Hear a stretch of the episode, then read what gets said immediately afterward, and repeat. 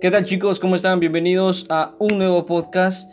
El día de hoy tenemos un invitado muy, muy, muy, eh, ¿cómo les digo? Importante, porque es alguien que la verdad estimo mucho. Y que bueno, para ser honesto, fue la persona quien me incentivó para regresar a estos podcasts. Si bien es cierto, tengo más de dos meses que no hago esta actividad. Pero el día de hoy tenemos un tema bastante interesante. Pero no les voy a contar yo esta vez. Eh, voy a tener aquí al lado a un compañero de la universidad, la cual se va a presentar él mismo. Eh, dale. Hola, gracias Steven. Bueno, al principio le dije a Steven por qué no intentar ¿no? podcast. Yo creo que es importante entender los pensamientos de la persona, de conocer ciertas perspectivas. Yo creo que eso es importante. Y por eso me animé a decirle, Steven, ¿por qué no, no comenzar a hacer este tipo de podcast que a la final mucha gente siente o pasa por la misma situación? Entonces, no sé si Steven puedes repetir el tema que vamos a hacer el día de hoy o a la final quieres que yo lo comente.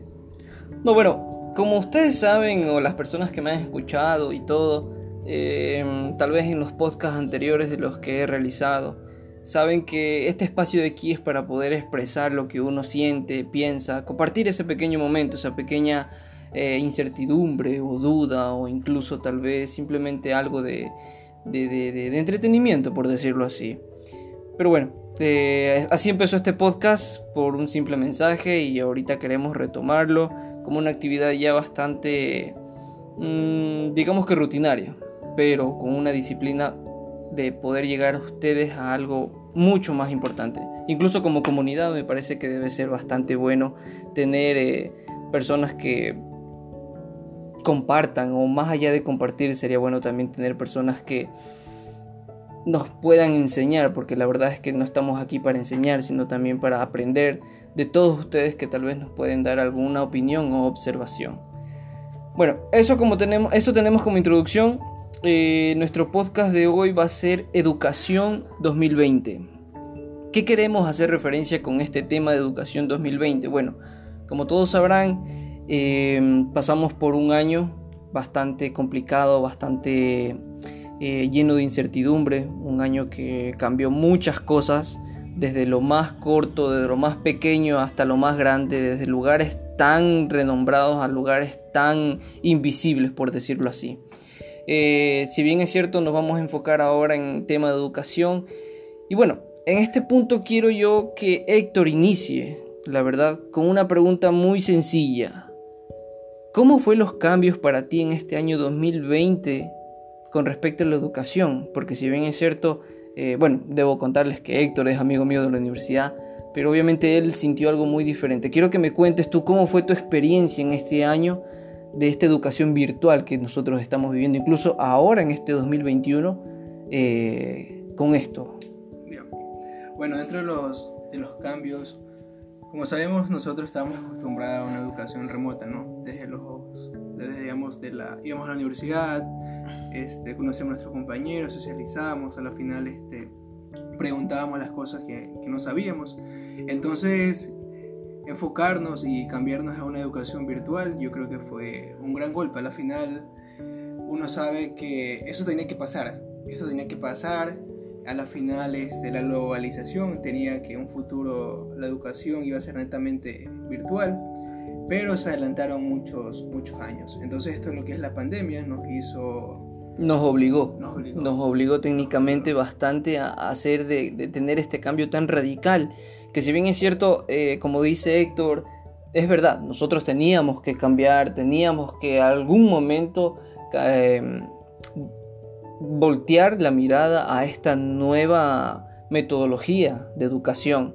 Sin embargo, nadie se esperó que fuera causa eh, por una pandemia, ¿ya? Pero, pero vamos, vamos al punto, vamos, quiero, quiero que me indiques cómo tú lo tomaste, porque si bien es cierto, sabemos que en temas económicos, en este caso nuestro país Ecuador sufrió bastante, pero este no es el tema que nosotros vamos a hablar, nosotros vamos a enfocarnos a educación. Quiero que me menciones cómo fue que a ti te afectó, de qué manera, tal vez por ejemplo en, en lo que es respecto a mi experiencia, yo estaba realizando pasantías pero con esto de la pandemia eh, lamentablemente solo pude estar cuatro semanas, me quedé con, la pluma en el contrato para firmar, no pude ni siquiera firmar el contrato lamentablemente, entonces eso para mí por ejemplo eso es un cambio que yo no lo esperaba, eh, que desde un principio yo estaba contento por poder realizar prácticas eh, preprofesionales de la universidad, pero de repente, como ya lo hemos venido diciendo, es un cambio que se nos vino y nos arrasó y nos quitó y también obviamente nos dio. En este caso, para ti, Héctor, ¿qué pasó? ¿Qué sucedió? ¿Cómo te sentiste? ¿Qué, perdiste o qué ganaste en este caso con esta nueva metodología que estamos viviendo? Ya, bueno, primero quiero indicar lo que estaba haciendo. También eso fue aquí en Ecuador más o menos, creo que para el 16 de marzo comenzó esto de las, para semáforos rojos. Entonces donde cada uno iba a sus hogares y no podían salir. Entonces sí, sí hubo un gran cambio porque como, como estaba haciendo Steven, también estaba en esta parte haciendo las prácticas profesionales. En ese caso, de, claro, de la universidad. Entonces, de un momento a otro, este fue semáforo rojo y a la final ya me, el hotel que yo estaba haciendo mis prácticas ya me había hecho una oportunidad de trabajo.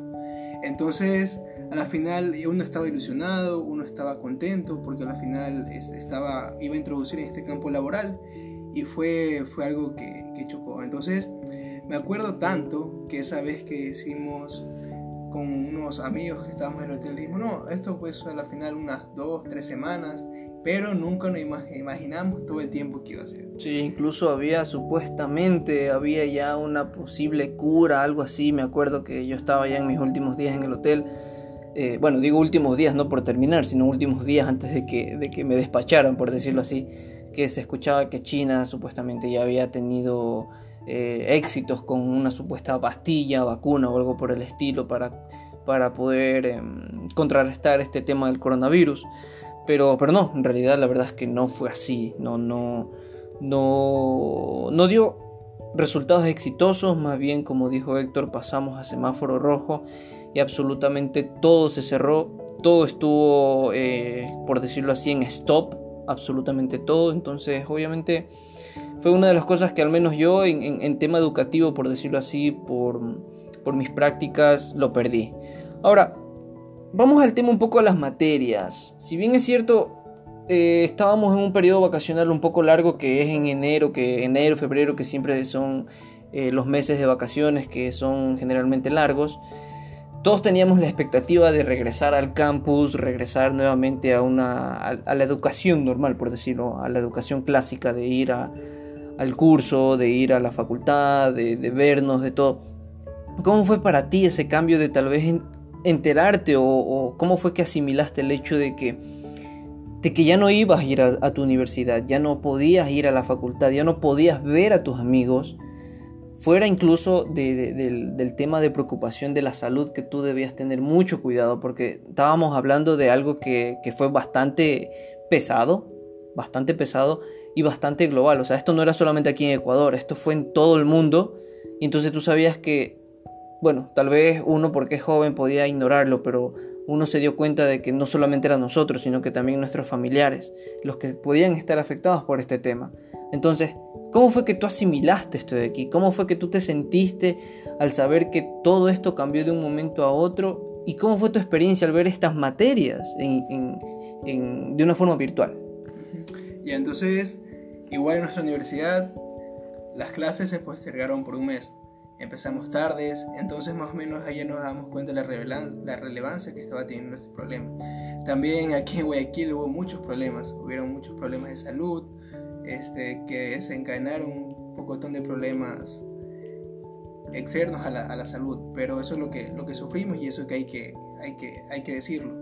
Entonces, de ahí después de enterarme, bueno, se esperaba la noticia, se esperaba la noticia que íbamos a recibir las clases virtuales, nosotros como al principio, y yo soy una de las personas que rescato eso, que trato de ver las cosas de una manera positiva. Entonces, yo desde ese momento dije, ok, no voy a poder ver a mis compañeros, pero sí tendré que acostumbrarme por, por ese semestre, porque yo pensaba en ese momento que solo iba a ser un semestre.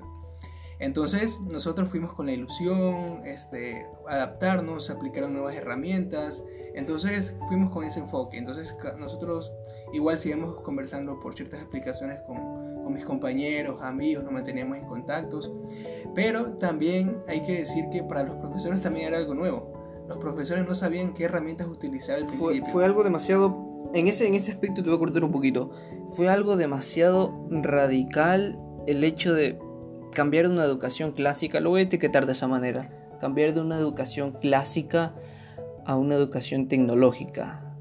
Yo, em, para los que me conocen, saben que estoy a punto de graduarme de Ciencias de Educación y yo sí estaba muy preocupado. Yo sí realmente me preocupé bastante por el tema de educación porque dije, discúlpame si, si ofendo a alguien, no es por hablar mal de mi país, porque yo realmente amo mi país, pero Ecuador no estaba preparado para una emergencia como tal, ni sanitaria ni educativa.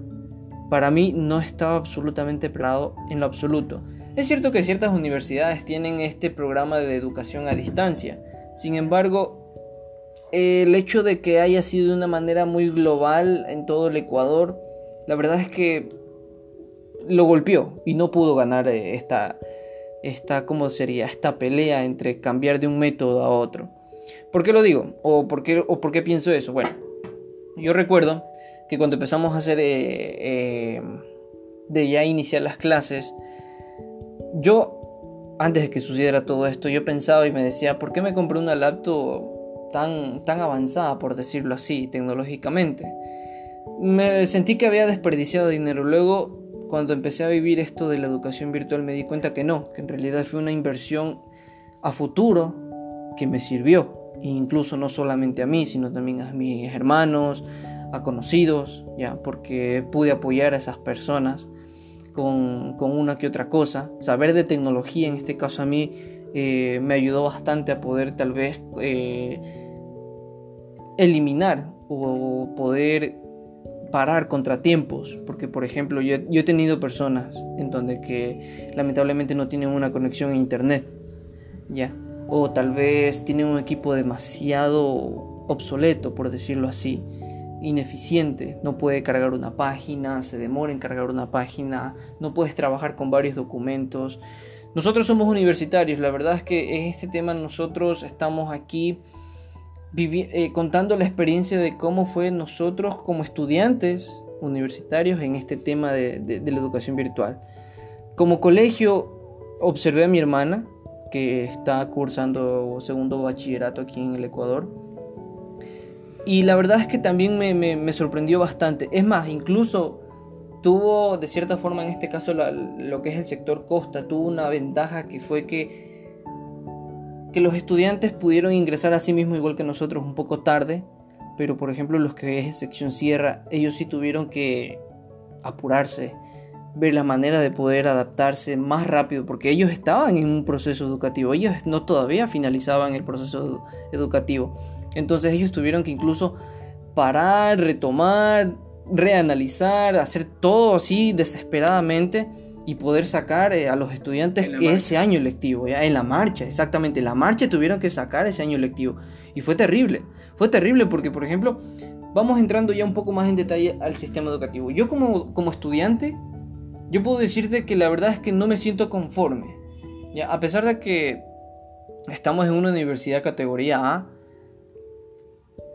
siento que todavía hay ciertos errores que todavía incluso no dependen de, en este caso, la institución, sino que dependen en este caso ya de, del docente, porque tenemos docentes que son una eminencia, son docentes que realmente saben, pero con esta nueva metodología, ese, es, ese saber les es difícil transmitir mediante los recursos que estamos utilizando. al menos en mí, desde mi punto de vista, de mi perspectiva, para mí es eso. Para mí eh, eh, es complicado eso. No sé para ti cómo tú lo viste, qué, qué, materia te hizo así, de, sentir que, estabas perdiendo incluso el tiempo. Yo sí sentí una materia en la que yo sí sentí que estaba perdiendo el tiempo porque sencillamente no me sentía cómodo ni con el enfoque, ni con la metodología, ni con nada, ni con nada. Por más, por más buen recurso que tenga o que, o que tenía en ese, al momento que estaba viendo la materia, yo no me sentía conforme, yo no me sentía a gusto para nada. Es más, confieso, yo dejaba la materia ahí abierta y, me iba a hacer cualquier otra cosa, porque no me sentía absolutamente cómodo con eso. No sé tú, Héctor, ¿qué, qué, piensas? ¿Que te pasó algo similar o no? Bueno, hay que, hay que destacar que como esto era algo nuevo para todos, durante el primer semestre, podemos decir que, que fue la pandemia, los profesores sí fueron comprensibles.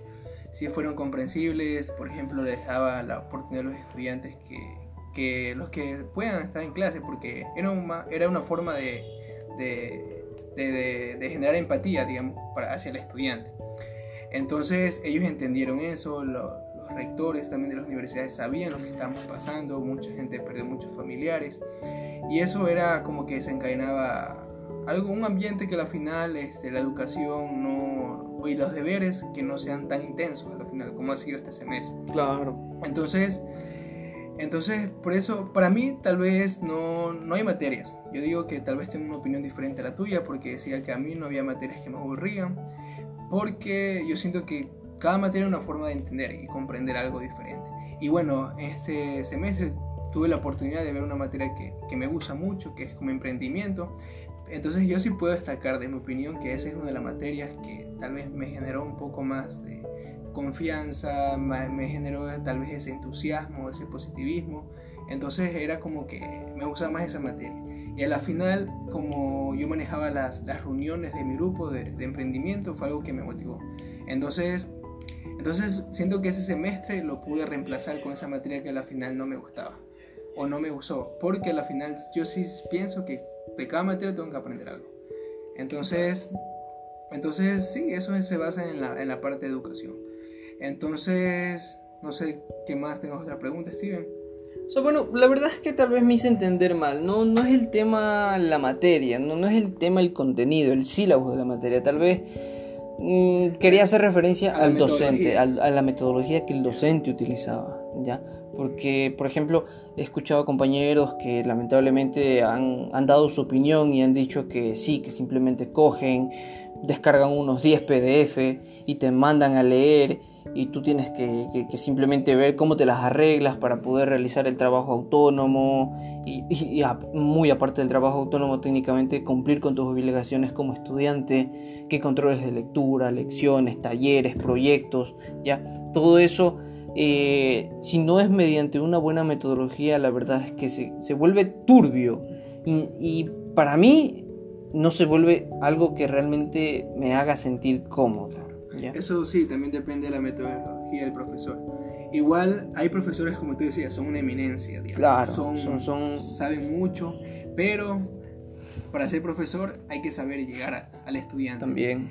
Y imagínense si, digamos, de manera presencial es difícil llegar al estudiante, ahora de manera virtual. De manera virtual, la comunicación se, se, puede truncar y se puede malentender o cualquier otra cosa, pero la comunicación es limitada. Cuando manejamos herramientas eh, tecnológicas, la, en este caso las TICs, la verdad es que eh, con lo que respecta a la educación, aún aún falta mucho por desarrollar. Yo, yo pienso eso, pienso que aún falta mucho por desarrollar.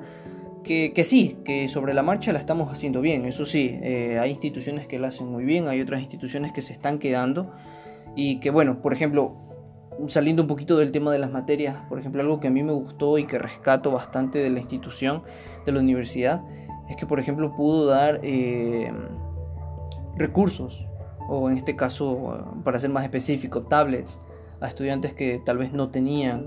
¿ya? Eso eh, ayudó al, estudiante a poder seguir sus estudios, a poder tal vez llevar sus estudios de una manera más cómoda. ¿ya? Porque como dije anteriormente, tener una máquina, un computador que lamentablemente simplemente abriendo un Word se te complica, imagínate tener que tal vez utilizar, en este caso nosotros como somos estudiantes de turismo, por ejemplo yo tuve que hacer el proyecto de, de planificación y tuve que utilizar Google Earth para hacer todo lo que es el tema de mapas, mapeo y todo eso.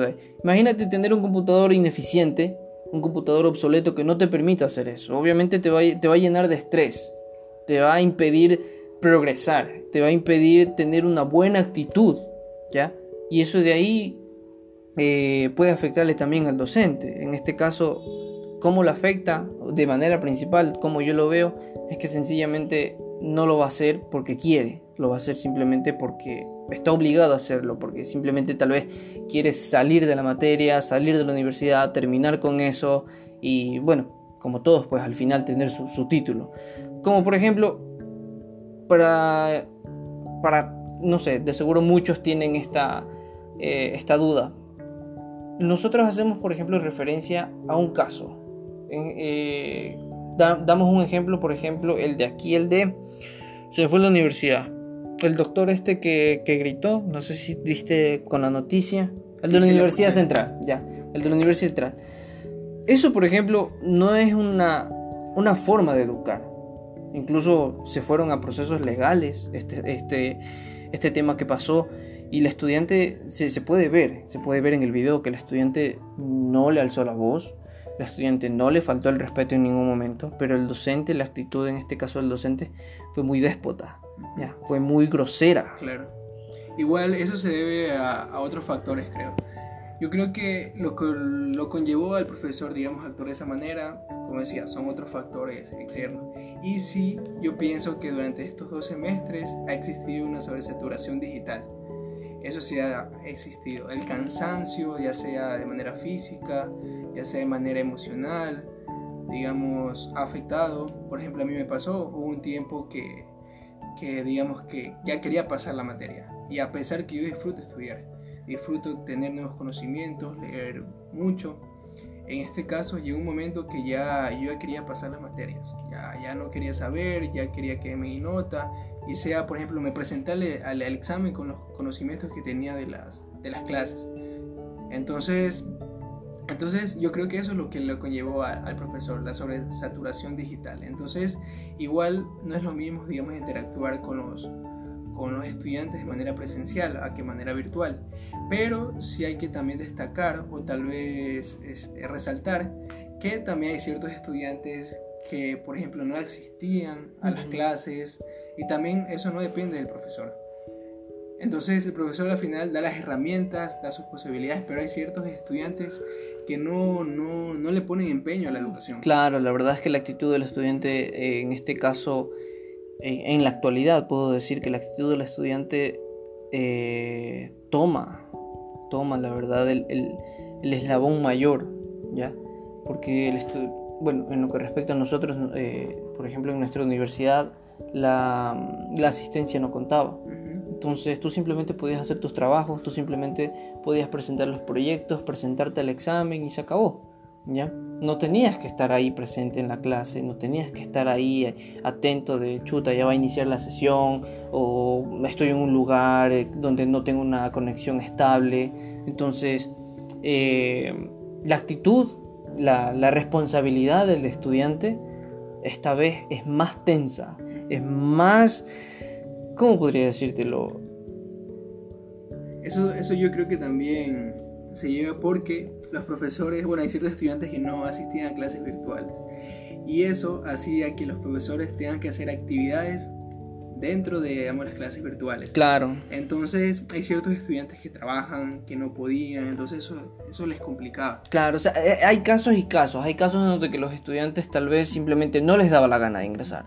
Y hay casos en donde que, como ya lo dijimos antes, eh, el Ecuador pasó por un problema económico bastante alto. Muchas personas perdieron su trabajo, entonces tal vez algún estudiante tuvo que, que salir y, buscar la manera de, ganar algún tipo de dinero, ganar, mejor dicho, algo de dinero para poder solventar a la familia porque esto atacó, como lo sabemos, atacó a los adultos, que son, en este caso, por decirlo así, eh, la cabeza del hogar. Pero si ellos son el foco principal de este problema, de esta, de esta emergencia sanitaria, obviamente nos tocó a nosotros, los jóvenes, tener que salir y dar la cara por ellos. Entonces, hay parte y parte. Yo pienso que, que, que- que sí, como ya te digo, hay estudiantes que simplemente no les daba la gana y hay estudiantes que realmente sentían la necesidad de hacerlo porque obviamente no iban a dejar que su familia muera de hambre, tal vez. Ya es un tema bastante Claro, sí, delicado. sí. Ahora, ya hemos dado observaciones, experiencias, eh, tal vez incluso cómo nos sentimos, al menos yo ya no me siento cómodo, yo ya no me siento cómodo, yo ya quiero regresar a, regresar a la clase presencial porque para serte honesto, eh, he aprendido mucho, he aprendido mucho, pero pero quiero quiero por decirlo así, quiero lo clásico, que quiero ir, quiero sentarme, Socializar eh, socializar es un factor que no, ah, bueno, nosotros como universitarios ya lo pasamos, pero ¿qué pasa con los niños que están recién empezando su- sus años escolares?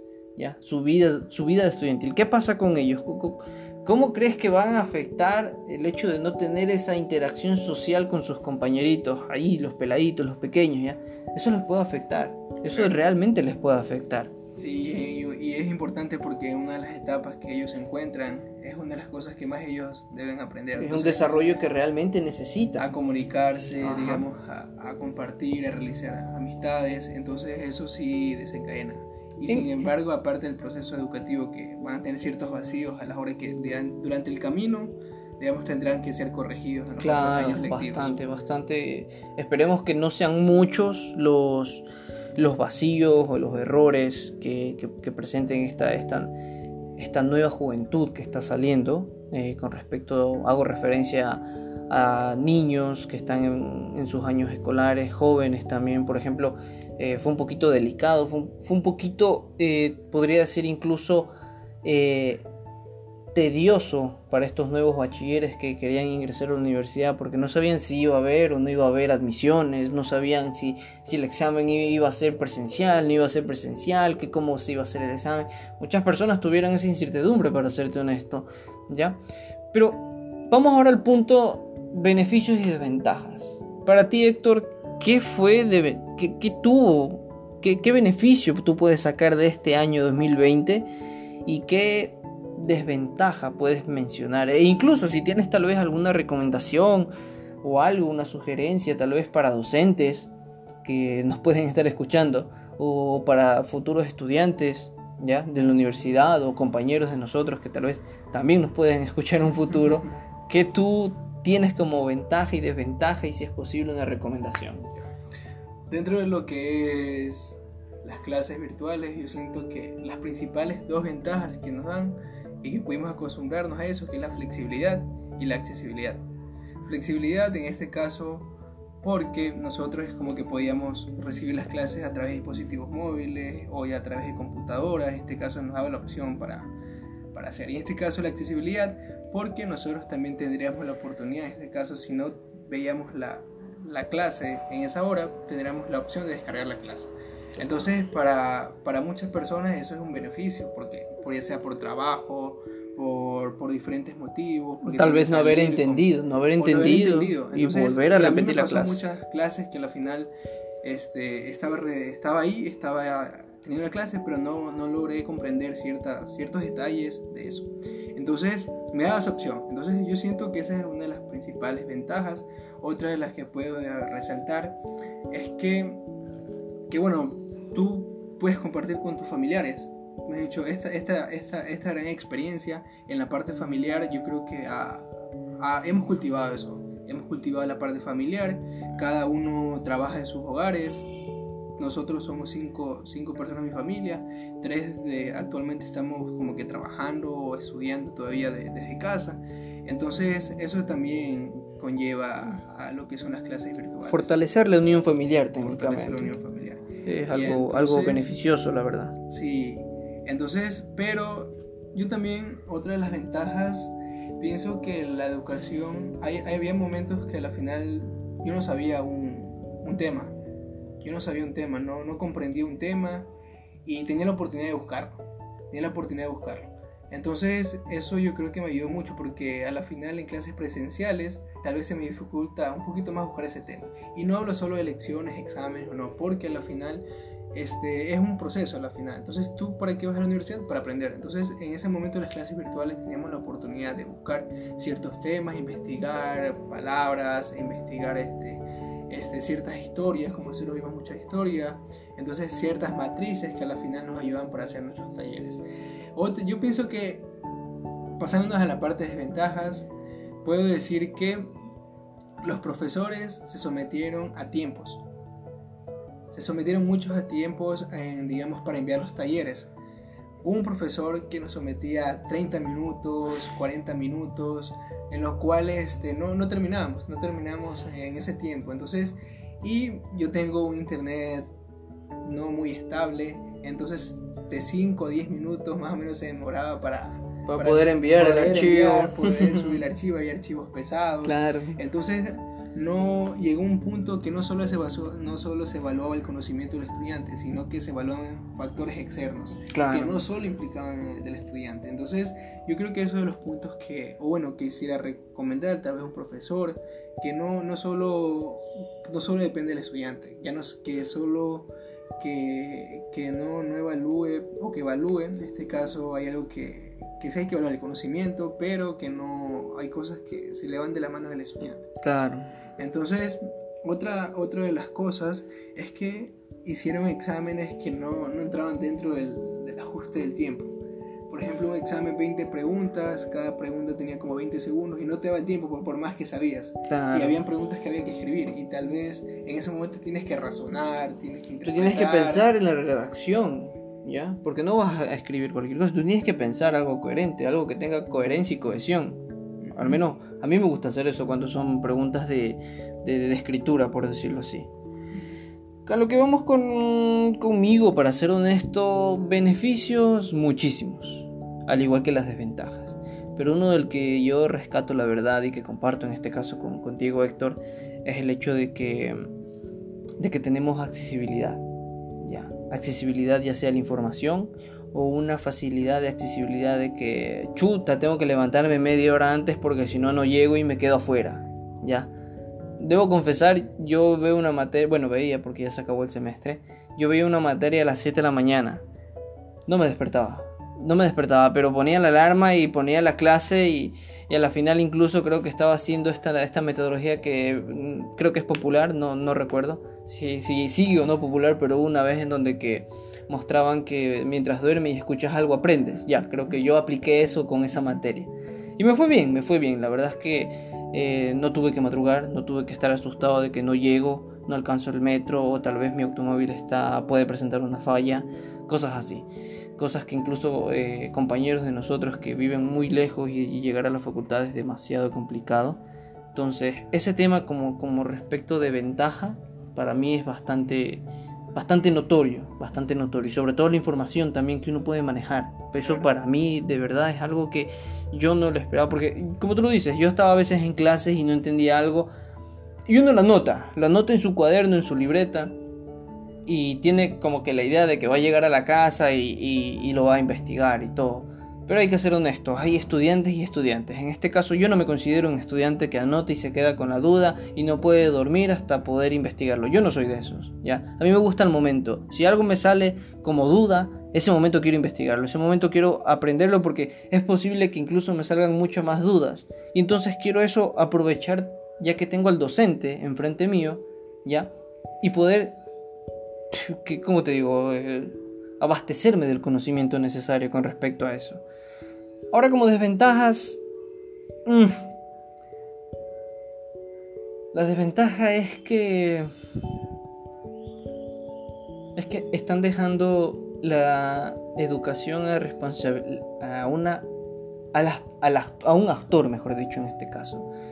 La responsabilidad educativa la están dejando a un actor que que desafortunadamente tiende a colgar de un hilo, porque como te dije antes, la responsabilidad va a recaer del estudiante. Ya, el estudiante va a ver si quiere aprender o no quiere aprender. El estudiante va a ver si quiere entrar o no quiere entrar a, la clase. Es más, con el tema eh, deshonestidad académica, ya, es, muy fácil, es muy fácil con, tanta, con tanto recurso tecnológico que nosotros tenemos, para serte sincero, es muy fácil el hecho de poder tal vez copiar, ¿ya? falsificar o, investigar aparte y, poder poner la información que, estás haciendo de, en torno al control de lectura o a la lección.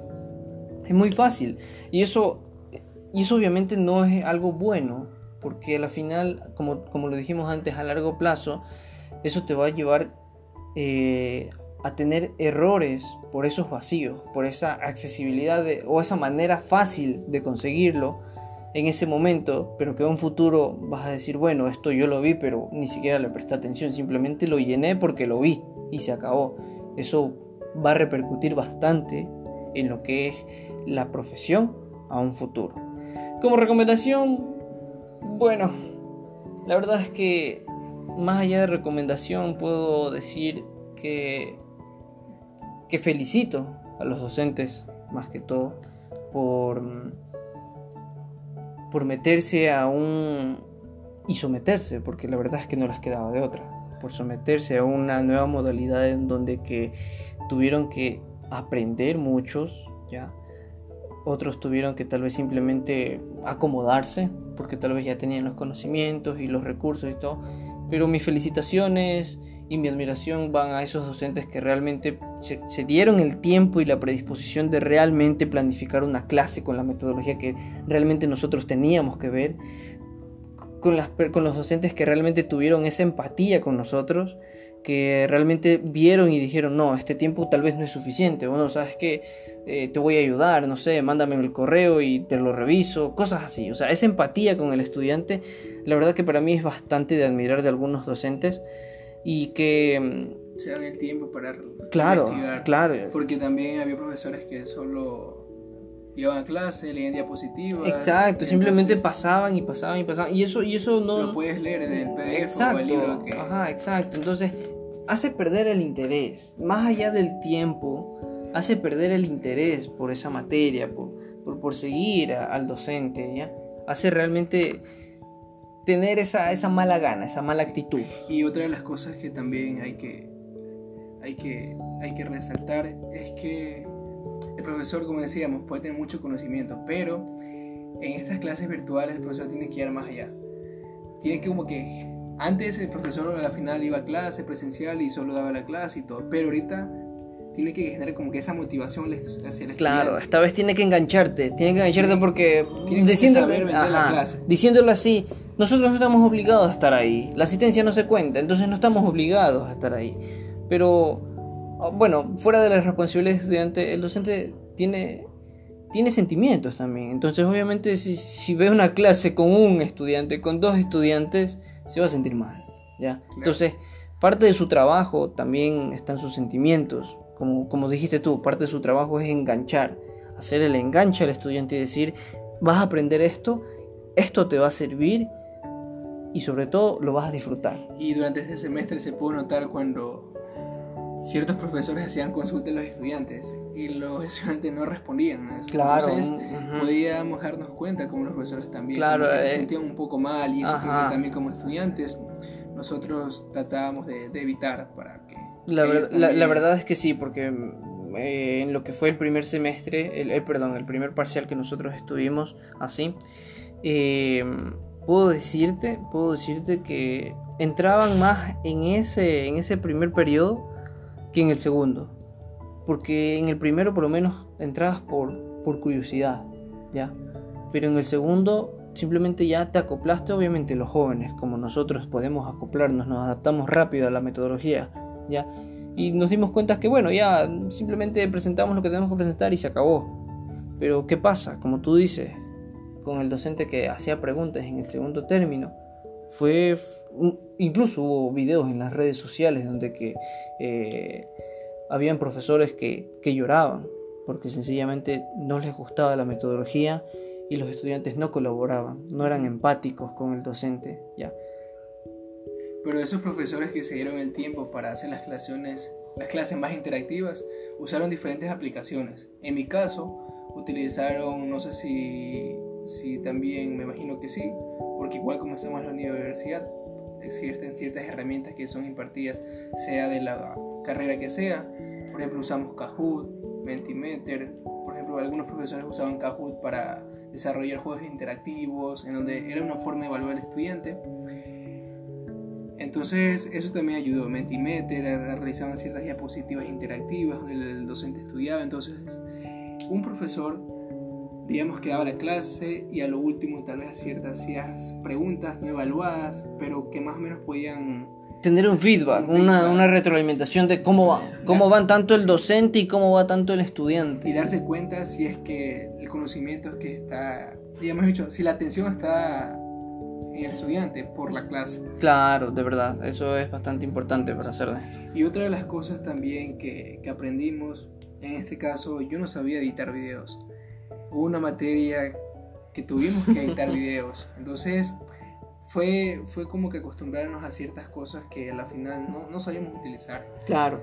Bueno, en este caso, en este caso eh, vamos nosotros a hablar en otro podcast sobre las herramientas que nosotros como estudiantes creemos que pueden ser muy útiles para, para ustedes, eh, dirigidos obviamente a estudiantes y también para los docentes, porque los pueden utilizar para sus estudiantes.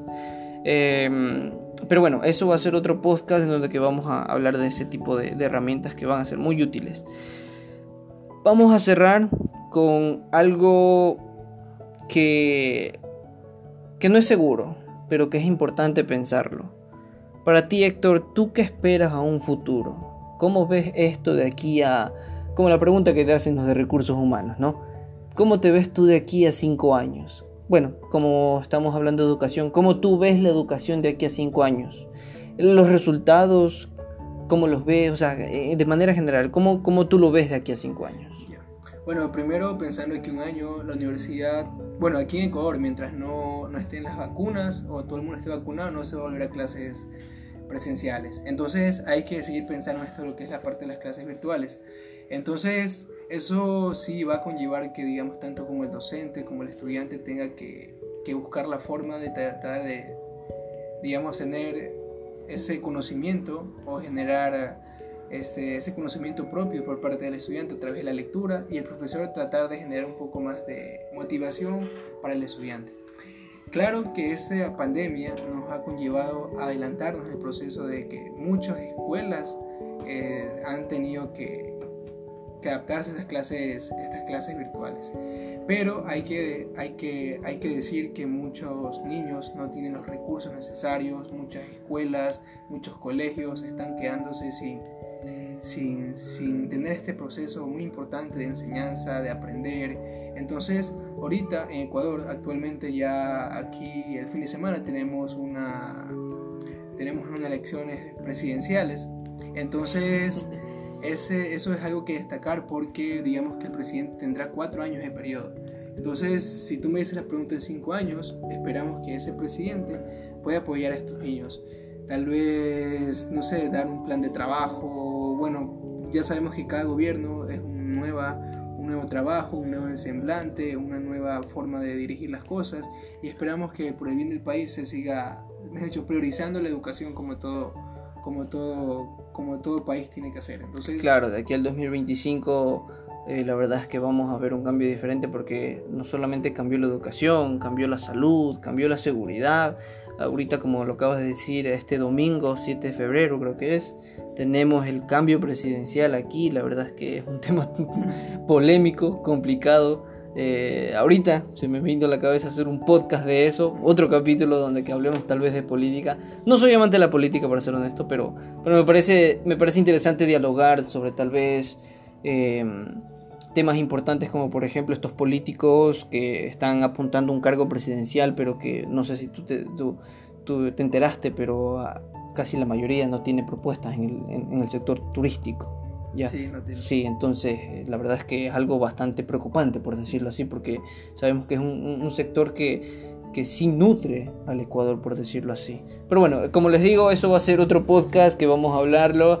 Em, creo que mi expectativa a futuro es que hayamos aprendido la importancia de la tecnología. Muchas personas realmente necesitamos aprender de tecnología. Eh, otra expectativa que yo tengo es que la educación se haya estabilizado fuera del gobierno que, nos vaya a tocar o, que elijamos, mejor dicho. Eh, tengo la expectativa de que la educación se va a estabilizar y va a estar a un punto en donde que ya va la balanza a nuestro favor. ¿Por qué? Porque estamos teniendo vacíos y eso a un futuro puede repercutir. Pero a partir de ese punto, por decirlo así, fecha tentativa 2025, espero que ya esa balanza ya no sea de errores, sino más bien de, de, conocimientos firmes al, estudiante. Eso como expectativa, la verdad, para ser honestos. Igual hay muchas, he dicho, yo a muchas universidades, por ejemplo, yo antes de esta pandemia tenía cierto recelo por las clases virtuales. Yo no, yo yo pienso que yo no me hubiera matriculado en unas clases. Me hecho, en ese entonces no lo pensaba. Claro, en, ese, en, ese, entonces uno no pensaba y decía de educación a distancia, mm, qué incómodo, pero... Ahora que ya tal vez gané la experiencia, que sí sé que depende mucho del estudiante y de mucho de cómo él desea llevar su, su educación, que depende de él. Entonces, pero ya más o menos ya con dos semestres creo que se va ganando esa, esa experiencia de, de, de lo que son esta parte de las clases virtuales. Entonces, yo creo que sí, que esto cambió un antes, un después. marcó muchas clases, tal vez ya no van a ser de manera presencial, solo se lo van a hacer de manera virtual, reuniones de trabajo, reuniones de, de ya sea sociales, para ver la familia, para saber cómo está. Entonces, todo esto ya, ya conlleva eso. Parece mentira, pero ahorita se me cruzó la idea esta de, de, de, unas caricaturas que, que, son antiguas, tipo eh, como los picapiedras, entonces que mostraban que se, se hacían videollamadas y toda la me, me acordé, me acordé de, eso que, que, estamos viviendo, que parecía mentira, pero que estamos viviendo esta época en donde que se maneja eso, sí, se maneja una llamada y te puedes ver con otra persona al otro lado del, del, del país, del continente, de todo. Pero bueno, eso tenemos eh, como, como análisis de la educación 2020 que, nosotros dos aquí, personas empíricas que compartieron un pequeño pensamiento, una, una pequeña opinión. Su buen anfitrión, servidor, amigo, sobre todo, en este caso Steven Chuiza, que soy yo, doy por finalizada este podcast para no molestar más. Son 45 minutos que tienen que escucharnos. Bueno, digamos que un poquito más porque ya vamos a hacer el cierre. Pero la verdad es que más allá de eso doy muchas gracias a este invitado que tengo que es Héctor Vera, gran amigo de verdad, que también nos compartió su, su, punto de vista, su opinión. Ya incluso pudimos presenciar, en, bueno, en este caso escuchar eh, una opinión muy diferente a la mía. Y que, mm, y que nada, ah, de aquí, no sé, algo más que tengas que agregar.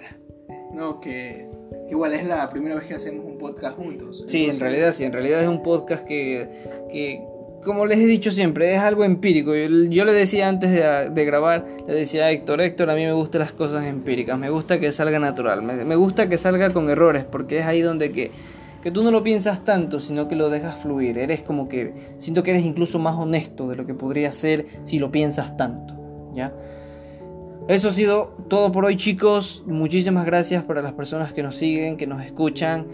Voy a dejar las redes de, mm, en la descripción, las redes de Héctor, mis redes.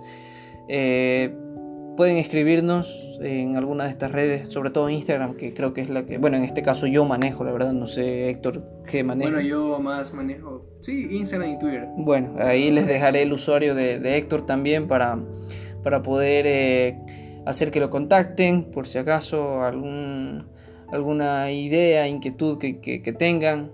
Eh, les, les, agradeceríamos muchísimo, la verdad, muchísimo, muchísimo el hecho de que puedan tal vez darnos su opinión o hacernos preguntas o algún tema que tal vez les interese que, que argumentemos, que opinemos, la verdad. Es divertido para nosotros poder compartir un pequeño espacio de entretenimiento, al menos para mí es entretenido, para mí es divertido, para mí es divertido poder compartir con alguien Incluso a futuro quiero tener una estación de radio, aunque casi ya nadie consume radio, lamentablemente.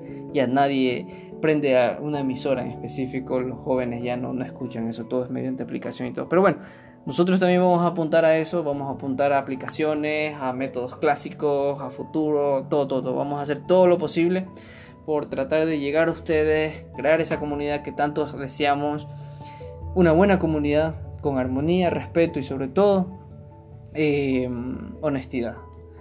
Bueno chicos, no me despido de aquí, no sé si Héctor vaya a decir algo más. No, que gracias por escuchar y esperamos que en un futuro seguir haciendo podcast de diferentes temas, diferentes opiniones. A la final, si ustedes nos escriben, también podemos escuchar sus opiniones, que eso es importante, ¿no?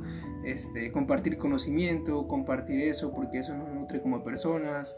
Este, entonces, como al final en este mundo que todos venimos para aprender de algo de alguien. Entonces, es algo que, tanto como ustedes en esa nueva experiencia, yo creo que es muy bonito. Claro, sí. Bueno, chicos, eso es todo por hoy. Muchísimas gracias. Nos vemos en otro capítulo.